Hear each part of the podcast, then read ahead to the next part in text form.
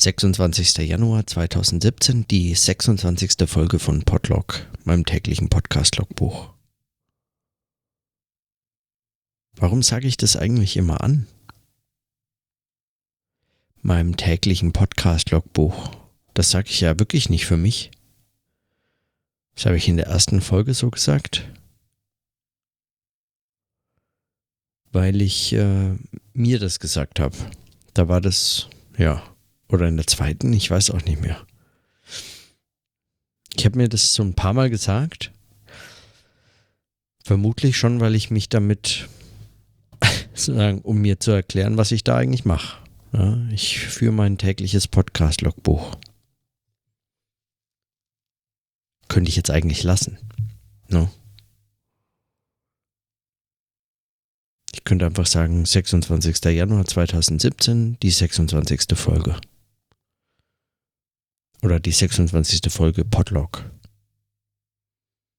Ich muss nicht mal die 26. Folge sagen, eigentlich, weil ich weiß, was ich hier tue. Und wer das hört, weiß ja auch schon, was er hört. Okay, also vermutlich kann ich das kürzer fassen. 26. Januar 2017. Aber das ist so ein bisschen ah, kurz. 26. Januar, die 26. Folge von Podlog. Ja, das ist schon gut. Nee, ich lasse sowas. 26. Januar 2017, die 26. Folge von Podlog. Die 26. Folge meines Podcast-Logbuchs.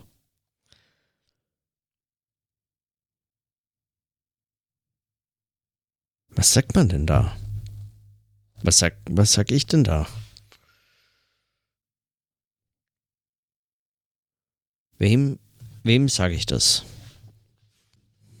Also wenn ich jetzt mal so überlege, wozu sage ich das? 26. Januar 2017, die 26. Folge. Ist mir das wichtig, dass es die 26. Folge ist?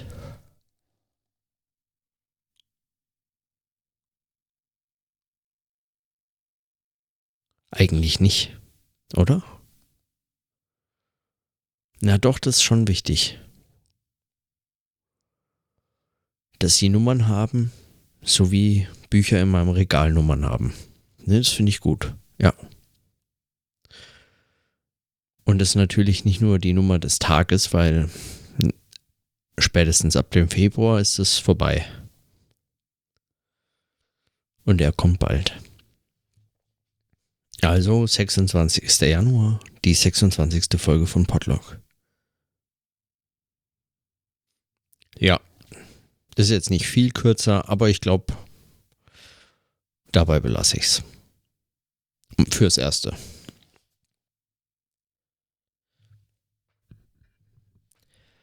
Der Tag heute war völlig zerpflückt. Ich habe, ich war mir gar nicht sicher, so richtig, wo er anfängt und wo er aufhört. Und ständig irgendwelche Unterbrechungen, so dass ich keinen wirklichen zusammenhängenden Gedanken fassen konnte.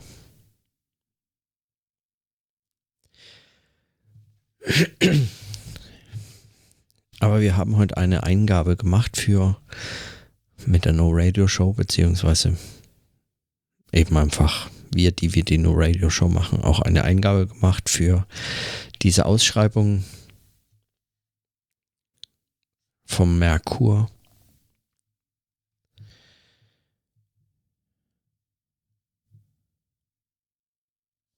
Beziehungsweise von der Alfred Töpfer Stiftung für eine Woche Zeit.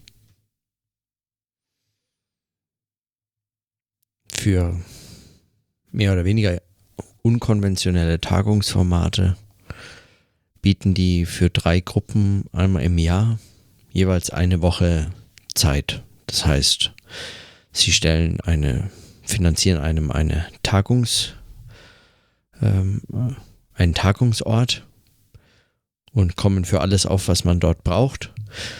Man muss dort selber hinkommen. Äh, die Reisekosten sind damit nicht abgedeckt, aber alles andere wird dort gestellt und man bekommt einfach die Chance, eine Woche Zeit dort zu verbringen. Und man kann seine eigene Tagung organisieren. Mit bis zu 24 Teilnehmern ist es eigentlich mehr so ein Workshop, beziehungsweise eben äh, schon eine Tagung, aber eben nicht offen für irgendwie Publikum oder so, sondern man, man trifft sich dort vermutlich eher zum gemeinsamen Arbeiten und Austauschen und Zusammendenken und Sprechen und was immer man dort macht, was eben das Konzept vorsieht. Und wir haben heute auch eine Eingabe gemacht und äh, dort an einem gemeinsamen Text geschrieben. Und zum einen war das eine interessante Erfahrung, heute diesen Text zu schreiben, gemeinsam, also zu dritt an einem Google-Dokument zu gleicher Zeit da an einem Text rumzuschreiben. Ähm, es war zum Teil auch, auch anstrengend, fand ich, weil, weil es mir eine ganz, ähm, also es ist für mich eine seltsame Art zu schreiben, wenn quasi ständig sich irgendjemand einmischt in seinen Text. Das ist ja nicht wie beim Sprechen, sondern beim Schreiben habe ich oft, also brauche ich eigentlich, ich muss das, äh, ich muss den, den Satz hören und eine gewisse Zeit haben, darüber nachzudenken. Ich muss ihn kurz liegen lassen können, wieder darauf zurückkommen und so. Oder ich schreibe einfach tatsächlich ähm, etwas auf, was ähm, feststeht, was eigentlich feststeht, von dem ich noch nicht weiß, dass es feststeht, weil es noch nicht aufgeschrieben ist, aber ähm, in dem Moment, in dem ich es aufschreibe, merke ich, dass, das, äh, dass der Text steht. Ja, also so schreibe ich meistens in mein Notizheft. Ähm, da schreibe ich zusammenhängende Texte und ich setze zwar ab und zu ab, aber ich gehe nicht zurück, ich streiche nichts durch, da wird nichts in der Struktur verändert oder so. Der Text stand eigentlich also so ist zumindest so, ähm, so erscheint mir das, wenn ich das schreibe. Es ist so, erlebe ich dieses Schreiben. Äh, der Text stand vorher eigentlich fest. Ich muss ihn halt noch aufschreiben.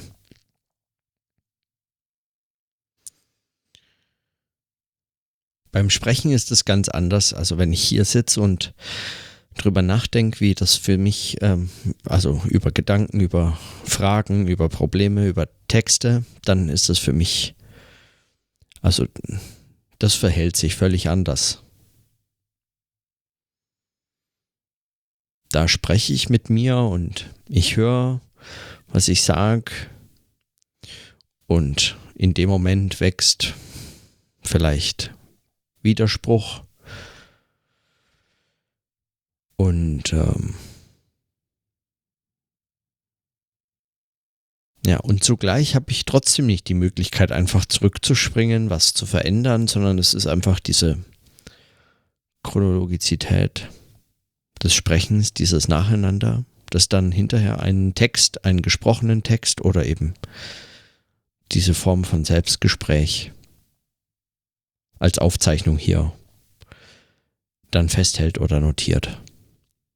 Und zum einen war das irgendwie angenehm, an so einem Google-Dokument zu arbeiten, weil man kann da kommentieren und man sieht, parallel arbeiten da so zwei, drei andere noch mit und es verändert sich und da passiert was, das Dokument lebt so vor sich hin.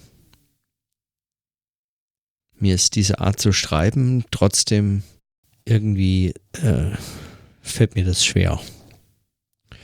Und dann ging es natürlich auch heute um so ein paar theoretische Entscheidungen, Fragen, worum geht es eigentlich, worüber wollen wir diese Tagung führen und wen nennen wir da so als auch, ich meine, man nennt dann vielleicht äh, Texte oder Autoren und Autorinnen, auf die man sich bezieht, äh, beziehungsweise deren Gedanken und Überlegungen man äh, dem Tagungskonzept hat einfließen lassen oder dem Tagungskonzept zugrunde legen äh, wollte.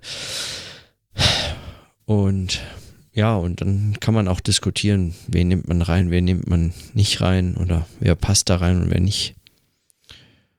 Und zu unserer Einreichung schien mir, das ähm, war mir eigentlich wichtig oder mir schien, das passt sehr gut, ähm, Armen Avanesian zu nennen, von dem ich äh, mit viel Gewinn einige seiner Texte zum Akzelerationismus oder seine Kritik der, des Kritikbegriffs oder äh, verschiedene andere Dinge. Gerade auch was zum Beispiel akademisches Schreiben oder, ähm, oder, ja, oder Wissenschaft an Universitäten und die Kritik oder die kritische Auseinandersetzung damit betrifft, ähm, habe ich viele Texte schon von ihm mit Gewinn gelesen, beziehungsweise ich mag auch, wie er das schreibt. Und deswegen möchte, möchte ich heute wieder einen kleinen Text vorlesen. Also so klein ist er leider nicht. Hat schon ein paar Seiten. Aber, ähm, aber ich glaube, es liest sich ganz gut ein und, ähm, und ich möchte den lesen, weil, weil mich, ähm, weil mich da, weil mich der Text in seiner, sagen, in seiner Abgeschlossenheit, er ist eine Einleitung, aber in seiner Abgeschlossenheit und in dem, wie er so dasteht, wie er daherkommt als Text, ähm, wie er geschrieben ist, drückt er für mich ähm, besonders gut und, äh, und, und auch im Denken schön aus, wovon er handelt, was er erzählen möchte, was sein Anliegen ist. So. Und, ähm, und ich habe den Eindruck, dass auch das so ein Thema ist, was sich so langsam, aber sicher mit dem, ähm, mit meinen Fragen hier in dem Podcast verbindet. Und deswegen lese ich das mal vor. Und das ist die Einleitung aus dem Buch Überschrift von Armin Avanesian. Es ist im Merve Verlag erschienen. Und zwar 2015. Okay, also ich lese mal aus der Einleitung. Einleitung. Wichtig ist nicht zu wissen, ob der Mensch ursprünglich gut oder böse ist. Wichtig ist zu wissen, was das Buch ergeben wird, wenn es ganz und gar gegessen sein wird. Jacques Lacan. Allein am Schreibtisch sitzend, in einem von der Außenwelt möglichst abgeschirmten Raum, ungestört, konzentriert und geschützt vor den Ablenkungen des alltäglichen Lebens. So ungefähr sieht eine gern tradiertes Ideal schriftstellerischer Tätigkeit aus. In Wirklichkeit sind wir alle eher ständig unterwegs, auf Forschungsreisen, im Urlaub zu einer Gastprofessur oder auf dem Weg in ein früheres Zuhause, wie ich jetzt gerade, schon am Stadtrand von Berlin. Und in dieser unserer Realität arbeiten und schreiben wir in jeder möglichen Situation, machen Notizen, exzerpieren, korrigieren, beenden noch schnell einen Vortrag oder, wie in diesem Moment im Zug, beginne mit einer Einleitung für ein Buchmanuskript, das in den nächsten drei Wochen in Wien aus einem Haufen von Kapiteln entstehen soll, das ich ein paar Freunden zu lesen geben will. Jeder Ort kann zur Schreibszene werden. Die ganze Welt ist dem Schreibenden ein möglicher Hintergrund, der in den Vordergrund rückt oder in den Text selbst eintritt. Dann fließt alles in das Geschriebene ein, ohne notwendig im Text aufzutauchen. Diese zwei Pole halten alles Schreiben, wenn auch nicht immer die Schreibenden, in Spannung. Beim Schreiben auf sich selber zurückgeworfen, aber dadurch zugleich möglichst weit entfernt von sich, von seinem Ich zu sein. Denn wenn ich schreibe, tausche ich mich potenziell mit den anderen aus, habe allen etwas zu sagen. Und treibt nicht jede Isolation die seltsame Blüte der Megalomanie hervor? Nicht nur zu den anderen über möglichst alles zu sprechen, sondern auch gleich alles zu verändern. Wer wollte nicht irgendwann einmal mit seinem Schreiben die Welt oder seine Umgebung verändern?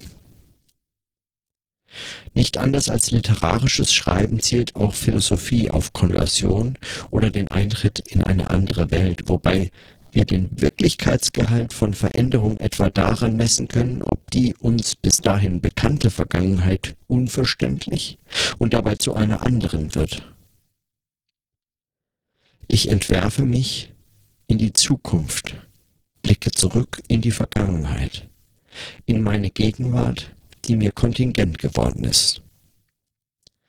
Dieses Buch wird wieder ein anderes und ich möchte mit diesem Buch wieder ein anderer werden. Dass alles auch ganz anders hätte werden können, diese spekulative Erfahrung ist ganz materialistisch zu verstehen. Gerade das Gegenteil jener idealistischen Idee, das Denken könne die Welt aus sich heraus verändern oder sie vollständig begreifen. Wir alle sind Zeitgenossen unterschiedlicher Gegenwarten. Ein zeitgenössisches Buch zu schreiben unsere Contemporaneity zu verstehen, dass es auch mal eine andere oder andere Gegenwarten gibt, zwingt zu einem genealogischen Blick zurück.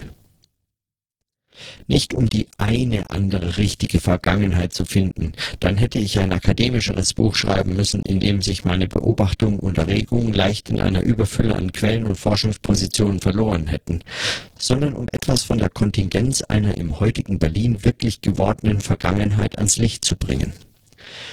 Und auch wenn ich mich in diesem Buch nicht an den unter Historikern üblichen methodischen Ägyptizismus von der Genealogie spricht Foucault dagegen als Karneval großen Stils halte, sind meine Ausflüge in die Genealogie der heute noch gültigen wissenschaftlichen Moral ebenso wenig Ausdruck eines unverantwortlichen Relativismus wie mein wissensethisches Experiment in einer anderen Gegenwart zu leben. Schon beim Schreiben dieses Buches habe ich begonnen, in einer anderen Gegenwart zu leben, mich in eine andere Gegenwart einzuleben und eine andere Zukunft für mich lebbar zu machen. Ethik als Frage nach dem richtigen Leben. Weniger Angst haben, sich von der Kontingenz der Zukunft nicht erpressbar machen, sondern von ihr aus einen anderen Blick zurück auf die Gegenwart werfen. Und der spekulative Blick in die Vergangenheit hat mir während des Schreibens geholfen, mich in einer anderen Gegenwart zurechtzufinden, zu einer anderen Gegenwart zu finden. Um meine Gegenwart zu verändern, muss ich ihr eine andere Vergangenheit schreiben. Dem Begehren des Schreibens, sich anders in der Welt zu verorten, ist dieses Buch gewidmet. Es handelt von der Wahrheit, die entsteht, wenn ein Subjekt die Verantwortung für sein Denken, seine Erfahrungen, seine Auseinandersetzungen übernimmt, wenn es von diesen neu geschrieben oder überschrieben wird.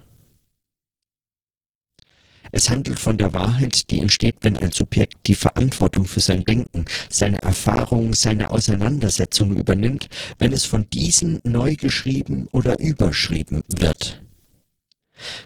Wissen wird so verstanden war erst dort, wo das Gewusste mich und die Welt transformiert. Die ontologische Trias Denken, Subjekt, Welt.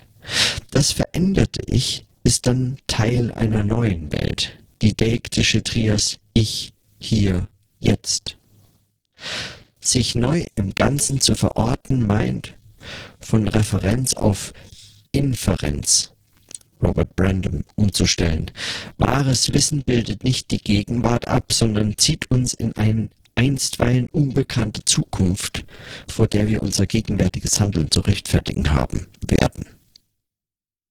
Die Frage ist dann nicht mehr, wie die Welt war, sondern ob sie wahr ist, indem ich die Verantwortung übernehme für das, was ich darin jetzt schreibend bin. Wenn ich mich neu in der Welt verorte, wenn ich mich in einer veränderten Welt zu lokalisieren verstehe, wenn sich der rekursive Zirkel von Wissen, Singulärem und Allgemeinem zu einem anderen Ganzen geschlossen hat, zu einem ganz anderen Wissen, dann wird sich mein Wissen bewahrheiten. Diese Transformation von Wissen in Wahrheit so die These dieses Buches, hat vornehmlich im Schreiben ihren Ort, in einem Überschreiben, in einer Selbstüberschreibung des Subjekts, das im Zuge dessen ein anderes geworden ist. Nicht so sehr, wenn ich über mich schreibe, sondern wenn ich mich selbst überschreibe, wird mein Ego zu einem alter Ego. Die ethische Komponente des Wissens lässt sich somit nicht unabhängig von der Poetik der Existenz begreifen, die sich gerade darin von einem ästhetischen Self-Fashioning und seinen belanglosen Neuerungen unterscheidet. Ich kann mich nur anders in der Welt verorten, wenn ich aktiv zu einer Wahrheit finde, etwa wenn ich im Schreiben aus dem mir zur Verfügung stehenden namenlosen Wissen über die Welt meine Wahrheit produziere. Diese poetische Haltung, Poiesis in seiner ursprünglichen Bedeutung verstanden als Erzeugen einer Wahrheit, meint weniger ein vor mich hinstellen, als dass ich etwas in die Welt hineinstelle, mich in eine andere Welt stelle. Wenn ich mich selbst aktiv in einem globalen Zusammenhang lokalisiere, rückt die Frage nach dem Wo des Denkens in den Vordergrund. Von wo aus spreche ich? Was ist der Ort meines Sprechens? Fragen nach dem Was oder Wer treten in den Hintergrund oder nehmen eine andere Bedeutung an statt wer bin ich oder wer muss ich sein, um schreiben zu können oder was muss ich tun, um anders gelesen zu werden. Denn das, worum es im philosophischen Schreiben geht, die Transformation der eigenen Welt und des Denkens der anderen, liegt immer schon jenseits des Ortes meines Arbeitens. Mein Schreibtisch, mein Büro, meine Karriere und die Institutionen, deren Schutz ich suche, sind nur die Fallen, in denen ich sitze, und ich kann sie nur verstehen, indem ich sie gegen sich selbst wende. Deswegen die Notwendigkeit, sich und seine Umgebung einer ständigen Manipulation zu unterziehen. Der stete Versuch, kognitive Nischen, Lorenzo Magnani, zu konstruieren, die auf eine Rekonfiguration des Allgemeinen drängen. Manipulative Abduktionen nennt die zeitgenössische Wissenschaftsphilosophie jene Formen des Schlussfolgerns, in denen weder Singuläres noch Allgemeines vorab gegeben oder deduzierbar sind. Ohne sie ist die Transformation des Vorhandenen in etwas Neues kaum zu bewerkstelligen Deswegen ist es notwendig, den etablierten Plattformen der Wissensproduktion andere zur Seite zu stellen. Produktivere Arbeitsformen und Settings, die zugleich taktisch variabel und doch möglichst stabil sind und die in Analogie zu dem bekannten Setting der Psychoanalyse eine Wahrheit zutage treten lassen, die vorab weder den neurotischen Subjekten noch einem allwissenden Analytiker zur Verfügung steht Der vielbeschworene Wille zum Wissen, das Begehren nach Wahrheit, war stets Anlass, mit einem anderen Schreiben zu experimentieren.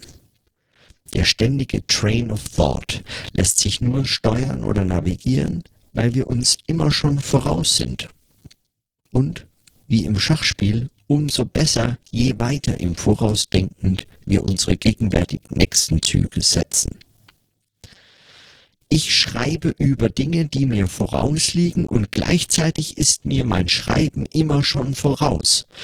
Noch ein Grund, warum dieses Buch erst wahr werden kann, nachdem es geschrieben sein wird. Anders als etwa Versuche durch automatisches Schreiben das unbewusste Es freizulegen, bedeutet anders schreiben für mich ganz wörtlich mit dem anderen zu schreiben, mit einem anderen Ego, das nur klüger sein kann als das Ich und dessen sublimatorisches Genießen mein Ich ständig bedroht. Oder mit dem Über-Ich, das nicht einfach mehr oder richtigere Texte fordert, sondern die Begegnung mit der Wahrheit und das heißt nicht zuletzt die Konfrontation mit dem eigenen Scheitern können forciert. Nicht indem ich mich vom Über-Ich befreie, sondern indem ich dessen unbändige Forderung nachkomme, nicht von meinem Begehren ablasse und an jener Produktion von Wahrheit festhalte, die in den staatlichen Anstalten zur Wissensreproduktion nur gegen große Widerstände möglich ist. Am Begehren festzuhalten heißt darum auch, sich an seinem Begehren festhalten, wenn einen der akademische Konformismus ruft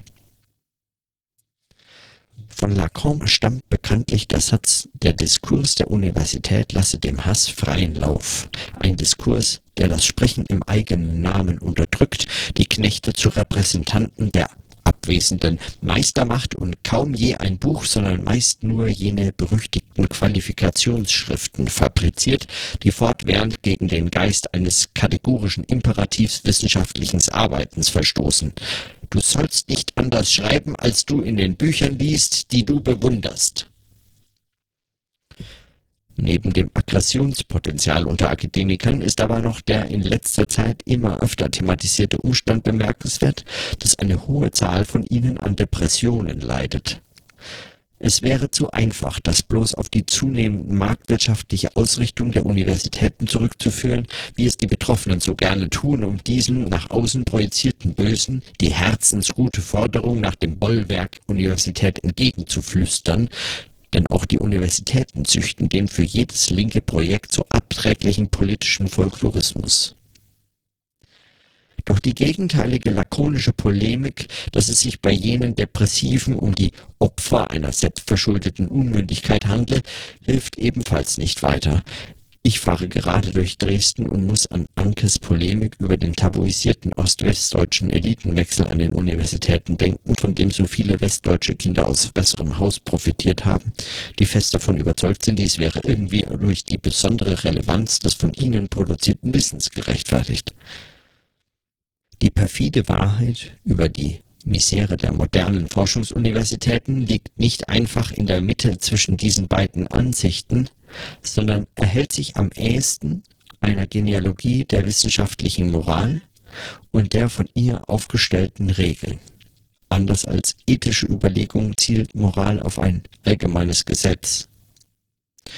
Diese untersucht die Auswahl und Zusammensetzung der für Fragen nach einer Ethik des Wissens zentralen Kategorien Wissen, Subjektivität, Innovation, Reflexion, Kritik, Ästhetik, humanistische Selbstbildung etc.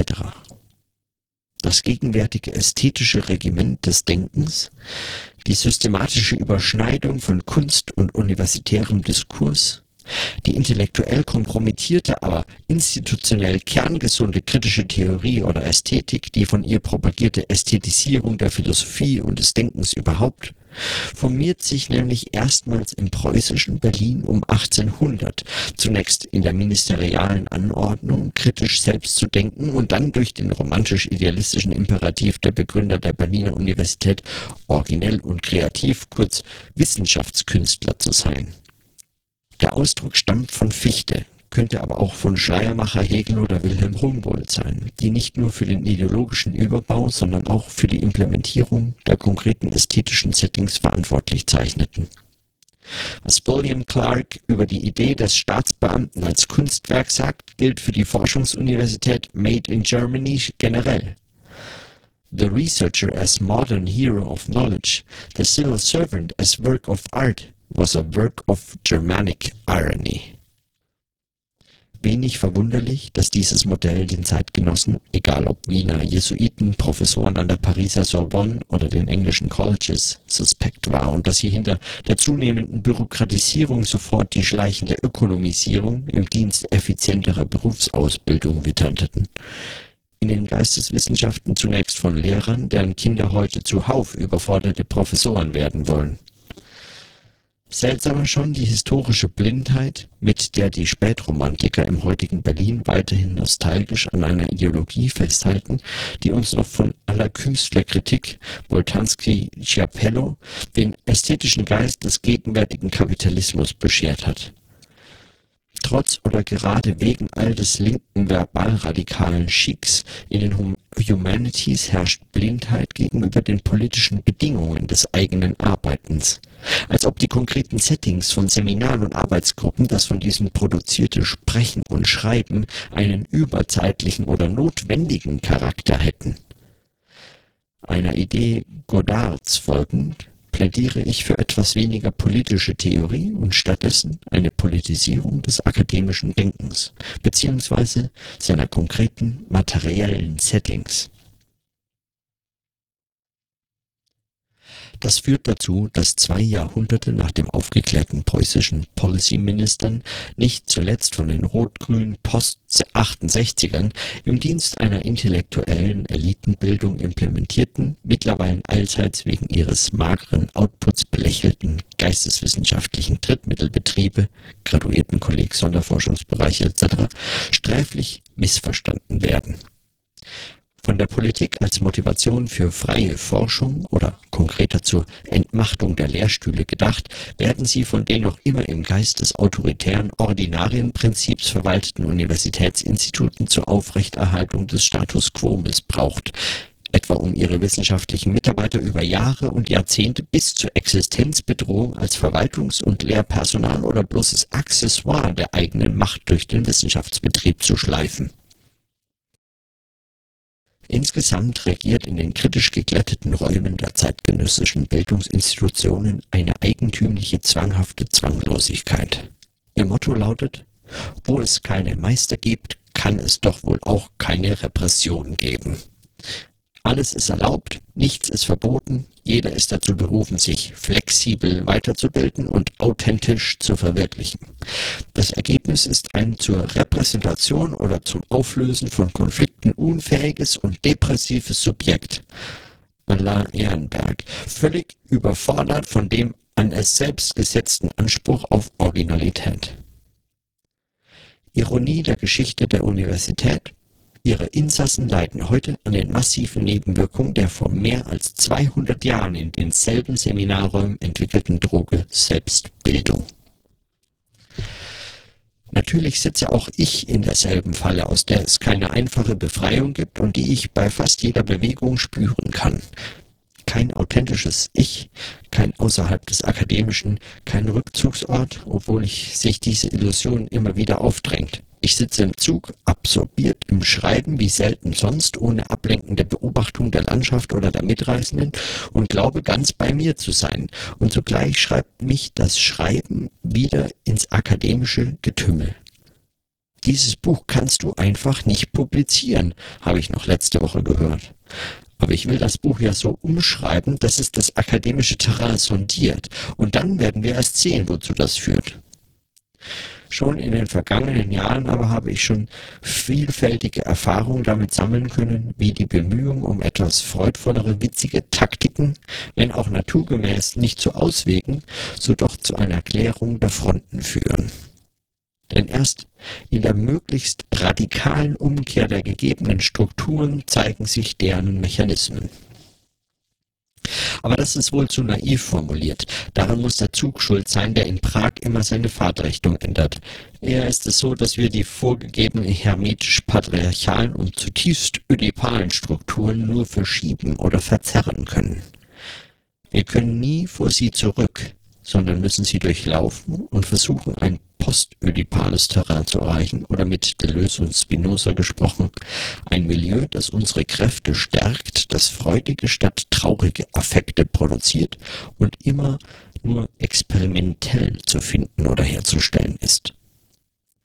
Ein entsprechend postödipales Begehren widersetzt sich den Ansprüchen des anderen nicht durch ödipale Verdrängung oder präödipale Ausweichstrategien. Es setzt den Anspruch an sich absolut und wird sich seines eigenen Begehrens bewusst.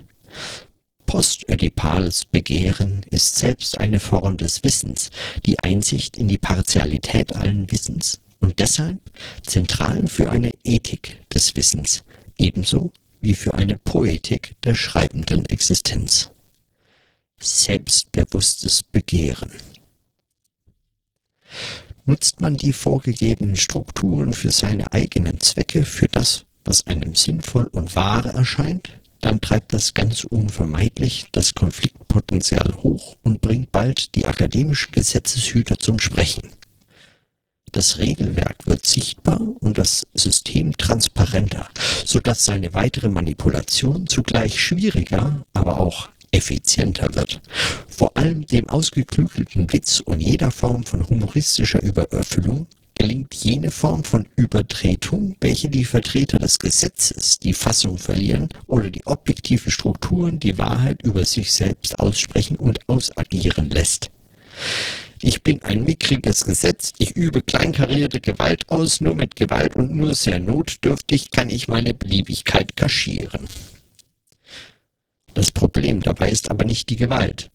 Mein kryptisch kluge Kollegin Anke Hennig meint, ich müsste Fetischist sein, ausgestattet mit einem pervers sadistischen Humor, der statt zu unbewusster Erleichterung des Es zu ständiger Involvierung der Über-Ich-Instanzen führt.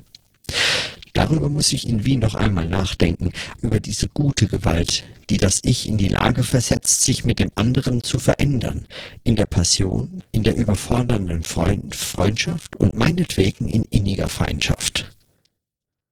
Fetischismus meint also hier zuallererst, den anderen mit allen Insignien der Schönheit des Gelingens auszustatten, zu vervollständigen und zu genießen und für eine Poetik ethischen Schreibens noch wichtiger, wie anders denn als perverses Unterfangen wäre ein schreibendes sich Auseinandersetzen mit der von Lacan herausgearbeiteten kastrativen Spaltung des anderen in Objekt und Signifikant möglich. Die fetischistische Dimension von Textproduktion generell und der Antrieb, ein Buch und noch eins und noch eins mehr zu schreiben, nähert sich von dem Phantasma, das darin, in diesem Ding, in dem meine Signifikanten in einem Objekt zusammenfinden, die eigene Sprache zur Welt kommt. Umschreiben, mich mit meiner Sprache zur Welt bringen. Alles Gelebte und Gelesene muss umgeschrieben werden. Das ethische Begehren des Subjekts der Wissenschaft lässt sich darauf prüfen, ob diese metanoietische Selbstüberschreitung, diese Selbstüberschreibung gelingt. Der Fokus liegt in diesem Buch also auf der ethischen Dimension poetischer Wissensproduktion, nicht auf dem Nachweis, dass eine entsprechende poetische Produktion auch zu objektiv ertragreichen Ergebnissen führt. Darüber habe ich mit Anke andere Bücher geschrieben und nicht auf der Suche nach allgemeingültigen universitätspolitischen Vorschlägen, obwohl, wie gerne würde ich so einige mir bekannte innovative geisteswissenschaftliche Besitzstandsware einmal auf einen längeren Ausflug in auf Zukunft gerichtete Inhumanities schicken. Auch ist dies kein metakritisches Projekt, sondern betont im Gegenteil die erstaunlichen Leistungen des ästhetischen Universitätsregimes.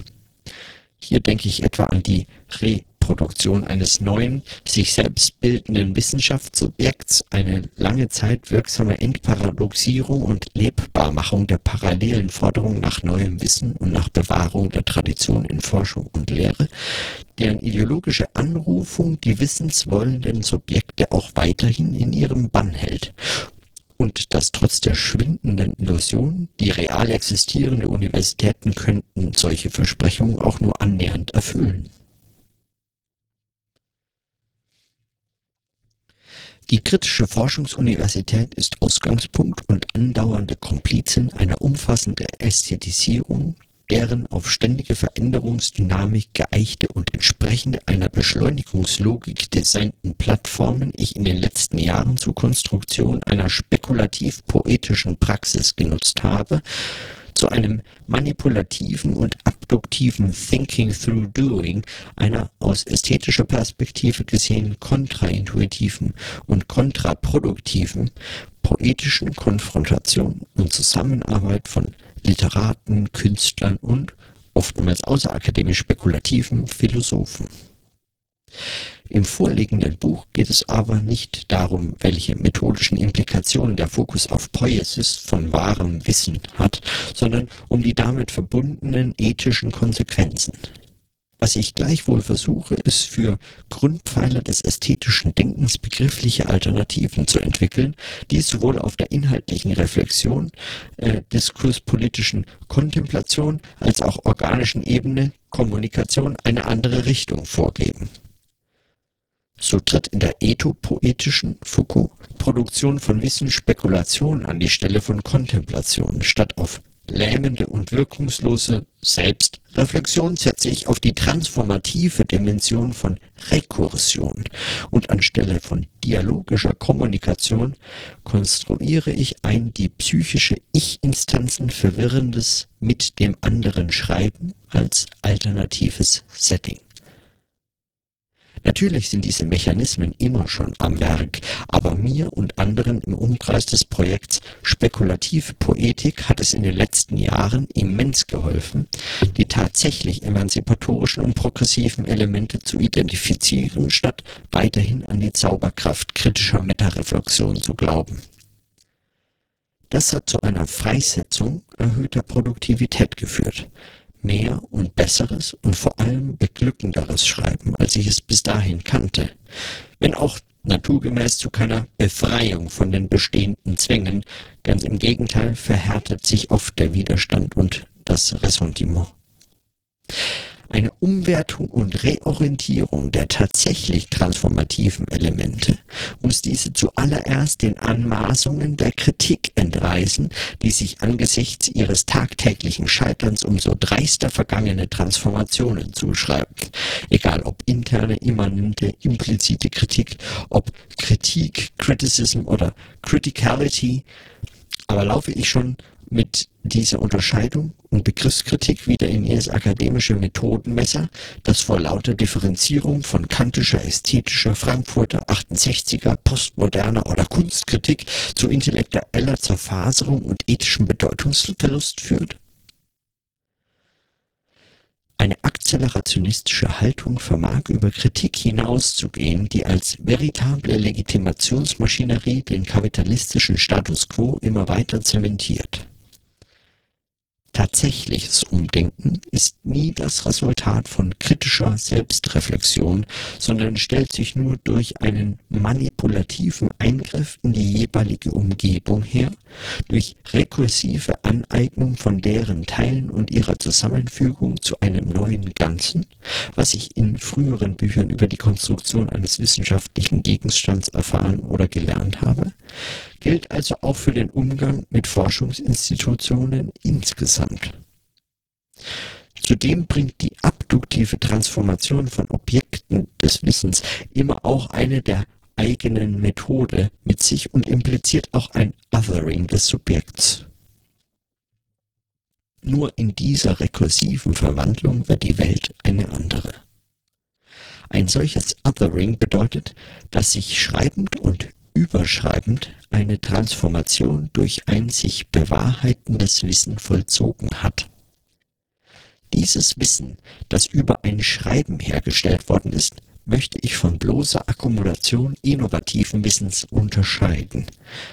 Es handelt sich um ein Überschreiben im Sinne einer spekulativen Umsetzung von Lesen im Leben, in Schreiben und so fort. Der Imperativ des Othering lautet darum nicht werde schreibend du selbst, sondern werde schreibend eine andere. Denn wer will schon zu Hause ankommen? Und noch dazu in Wien oder Berlin.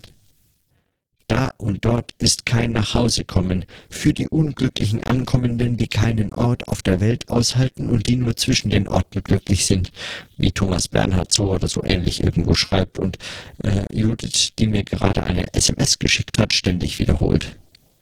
Und ich denke, dass ich ihr und Tom heute Abend von dieser Fahrt und von diesem Schreiben erzählen muss, damit sie meine Einleitung lesen wollen.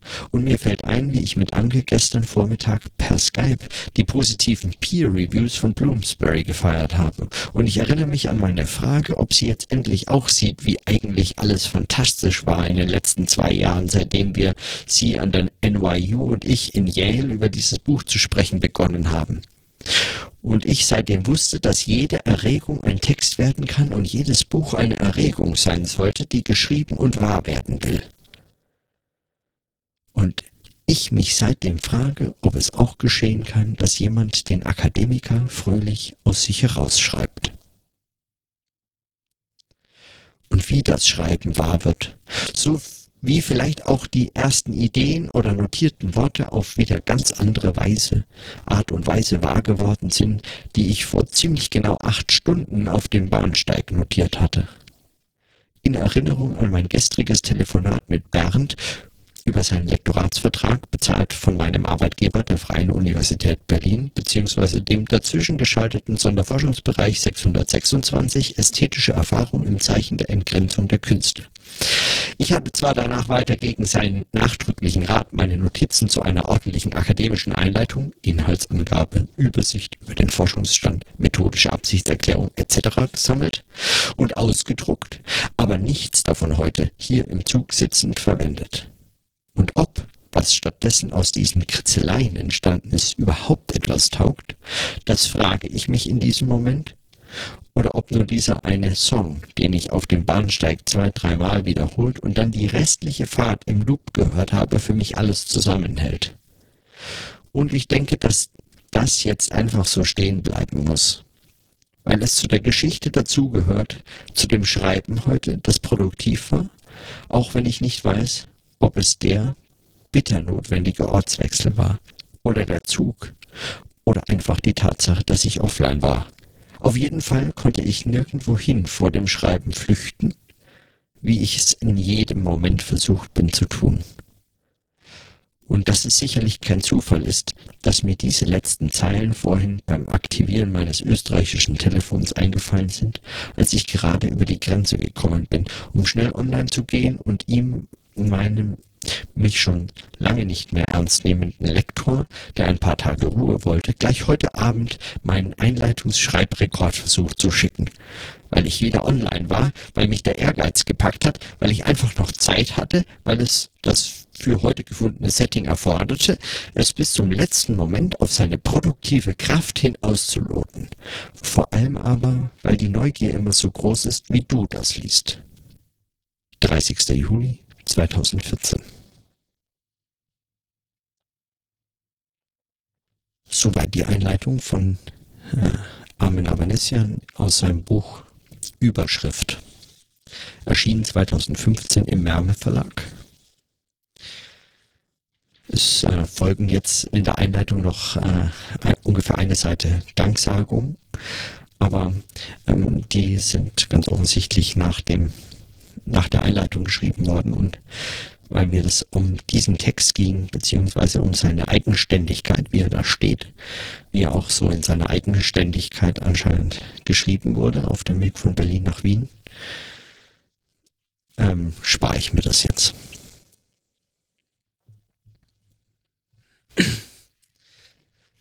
Was hier in diesem Text beschrieben ist, scheint mir wirklich einige der Fragen zu berühren, die ich auch mit diesem Podcast-Projekt, also mit meinem, mit einem täglichen Podcast-Logbuch und mit der Art des Sprechenden sich Auseinandersetzens mit seinem eigenen Denken und dem Gedachten in einer Form des nicht akademisierbaren oder das eben gegen die, gegen sozusagen das Primat oder die Diktatur des Schreibens und des Geschriebenen, des Verschriftlichten, des Textgewordenen, des Peer-Reviewten, des abgegebenen, A-Journal veröffentlichten, des Buch gewordenen Textes. Äh, so eine Form der, der eben wie ich das, wie ich das jetzt schon oft äh, so zu nennen versucht habe, eben diese Art des Arbeitsgedächtnisses zu setzen eine Form der Auseinandersetzung, die ähm, eben als Arbeitsgedächtnis quasi prädestiniert dafür ist, zu nichts zu führen. Weil es wird eben kein Text. Es wird auch morgen wieder eine Aufnahme und es wird auch morgen wieder etwas Gedachtes und es wird morgen wieder etwas sein, was im Sprechen entsteht und vorher nicht da war und hinterher eben nur als Gesprochenes da ist. Und auch übermorgen und das ganze restliche Jahr. Und am Ende steht dann kein Buch. Und selbst wenn irgendwann die Technologie so weit fortgeschritten ist, dass der Podcast mit einem äh, Klick äh, komplett transkribiert werden könnte, würde ich bezweifeln, dass daraus ein Buch entstehen kann. Oder zumindest wüsste ich nicht, wer das lesen wollte. Und ich hätte Probleme mit äh, Plagiat, weil da sind ganze Texte drin von anderen. Also ich, ich habe den Eindruck in der Art, wie das mit den Fragen, mit denen ich mich hier beschäftige, ist es dem Text, den ich jetzt gelesen habe, dieser Einleitung, eigentlich verwandt. Auch wenn die Einleitung ganz offensichtlich sich dem Schreiben widmet und dieser Art des Schreibens eigentlich eine Qualität zuspricht oder eine Eigenart, eine spezifische Eigenart, die, die mir so spezifisch dem Schreiben eigentlich gar nicht überlassen werden könnte. Die meines Erachtens eben auch zum Beispiel aufs Sprechen zutreffen kann. Zumindest in einzelnen Punkten.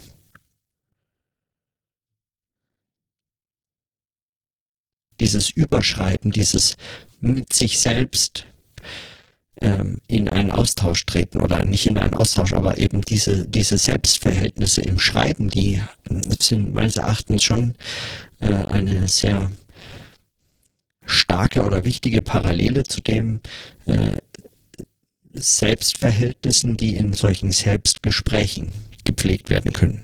Ich glaube, es mag sein, dass das, dass das sozusagen für jemanden, der als Schriftsteller sein äh, arbeitet, dass jemand, äh, der das sozusagen gewohnt ist, seine Selbstgespräche ständig aufzuschreiben, beziehungsweise gar nicht, vielleicht gar nicht immer merkt, dass er Selbstgespräche führt, weil er nennt es einfach Schreiben, äh, dass, äh, dass demjenigen auffällt oder es so scheint, als wäre es eine Qualität des Schreibens, als ein Prozess, als ein, als ein Mittel.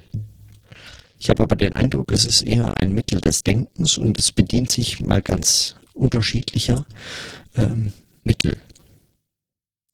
Aber es ist auch in der Art, würde ich sagen, schon eine, eine besondere Art des, des Denkens. Ich bin heute 26, ne, ja, 26 Tage mit diesem Podcast-Projekt beschäftigt und kann deswegen vermutlich noch gar nicht sehr viel mehr dazu sagen, aber aber mir scheint doch, dass es eine Form, das, äh, eine spezifische Form des Denkens. Ich erinnere mich nicht mehr vollständig, aber ähm, Günther hat neulich einen Kommentar geschrieben. Da ging es ihm auch darum und er wollte vorschlagen, das mal als Thema ähm, einzubringen. Dieses, diese performative Qualität des Sprechens, des sprechenden Denkens. Und ich glaube, mit der Überschrift, also mit dem, mit der Einleitung aus Überschrift von Amen Avanesian habe ich, da, dieser Text, der trägt dazu bei, darüber nachzudenken.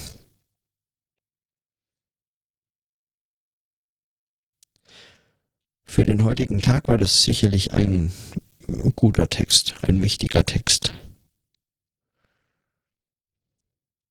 Immerhin hat er zustande kam es ja, weil es mich ähm, in gewisser Weise geärgert hat. Unsere Auseinandersetzung, warum der, warum wir armen Avanesian aus dem, aus dem Antrag, also ob ich ja, ich wollte ihn da reinschreiben, ich hatte, mein Eindruck war, dass es gehört genau da rein. Und die anderen hatten es so ein bisschen anders gesehen. Und mich nervt auch immer mal wieder der Vorwurf, das seien alles Buchdrucker und das seien, ähm, die seien alle so vor der Elektrifizierung stehen geblieben und das sei alles uninteressant, weil darum ging es nicht und so. Das ist vollkommener Schwachsinn. Also wer sich nur an Elektrifizierung interessiert, der könnte aber einfach mal ab und zu stundenlang vor Steckdosen sitzen, weil es auch Elektrizität, da ist auch Strom, ist halt nicht spannend für Elektrifizierung, für diesen Medienwechsel, für solche Prozesse sich zu interessieren, macht überhaupt nur Sinn, wenn es sich dabei um Prozesse handelt, die unser Denken und unser Handeln und, und, und Gesellschaft ver verändern. Und dann ist das Interesse nicht an Strom, sondern dann ist das Interesse an Denken, an Handeln und an Gesellschaft. Und das scheint mir manchmal so ein bisschen Verlust zu gehen oder uns so ein bisschen zu kurz zu kommen. Und dann ärgert mich das. Und heute hat mich geärgert, dass sie, äh, dass sie mir den Avanesian rausstreichen wollten. Haben wir ja dann doch nicht. Am Schluss war er wenigstens mit einem. Habe ich, äh, hab ich einen Verweis reinbauen können. Aber ich meine, wenn man diese Einleitung liest, Natürlich geht es da ums Schreiben und es geht um besser und mehr und mit persönlicherem Gewinn, also mit persönlich mehr Gewinn zu schreiben.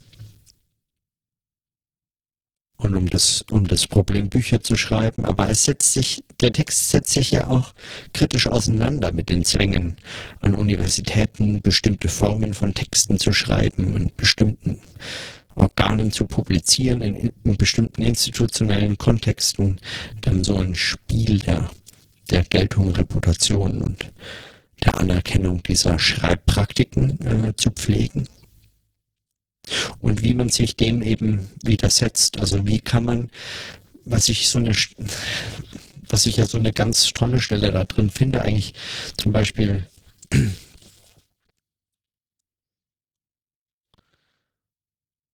wo schreibt er das? Ob man den, ob man den Akademiker eigentlich fast also fröhlich aus sich herausschreiben kann. Ja. Und ich mich seitdem frage, ob es auch geschehen kann, dass jemand den Akademiker fröhlich aus sich herausschreibt.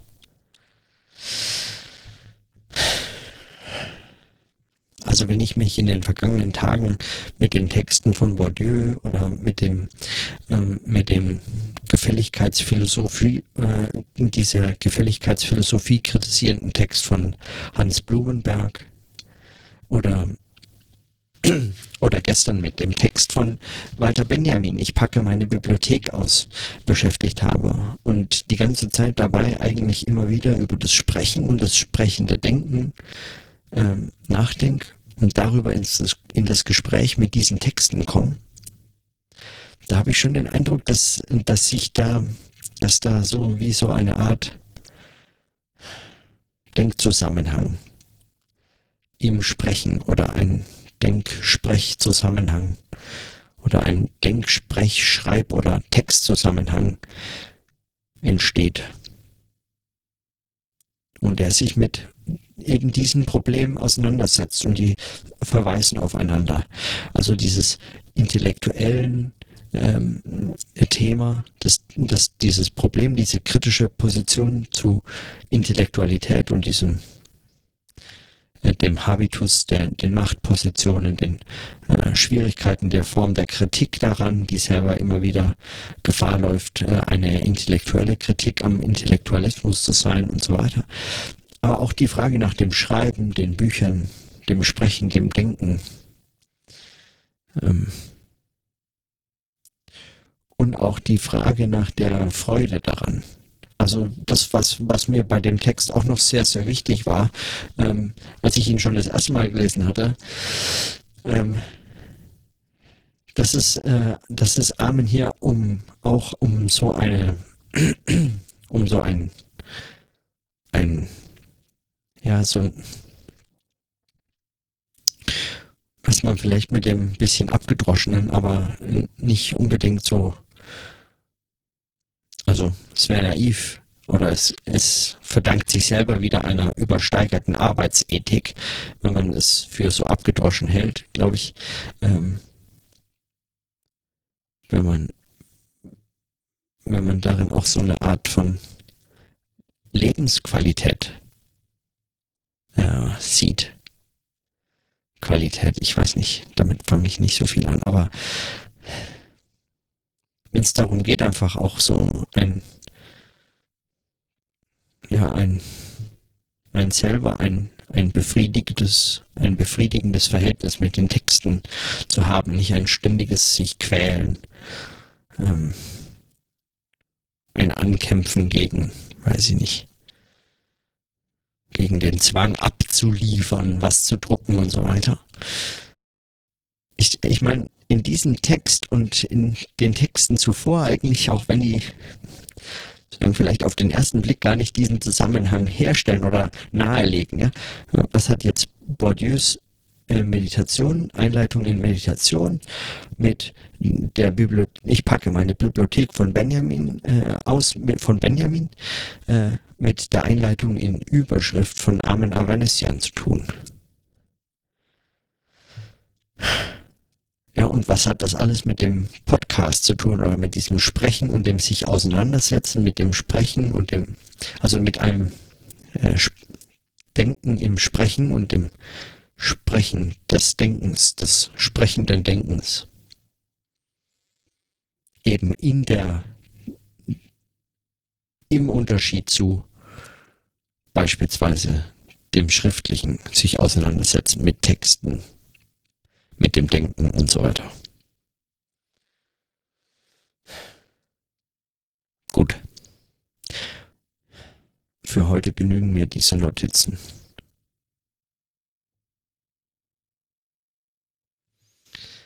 Also diese Einleitung zu lesen macht mir immer wieder einfach auch Spaß. Macht mir einfach Spaß, schon die zu lesen. Und dann ging es erst noch weiter, also dann über die Genealogie der wissenschaftlichen Moral und über die Kritik der Kritik und so. Das wird dann nochmal richtig spannendes Buch. Na, vielleicht lese ich da auch nochmal ein Kapitel vor. So, jetzt aber na, genug für heute. Dann bis morgen. Tschüss.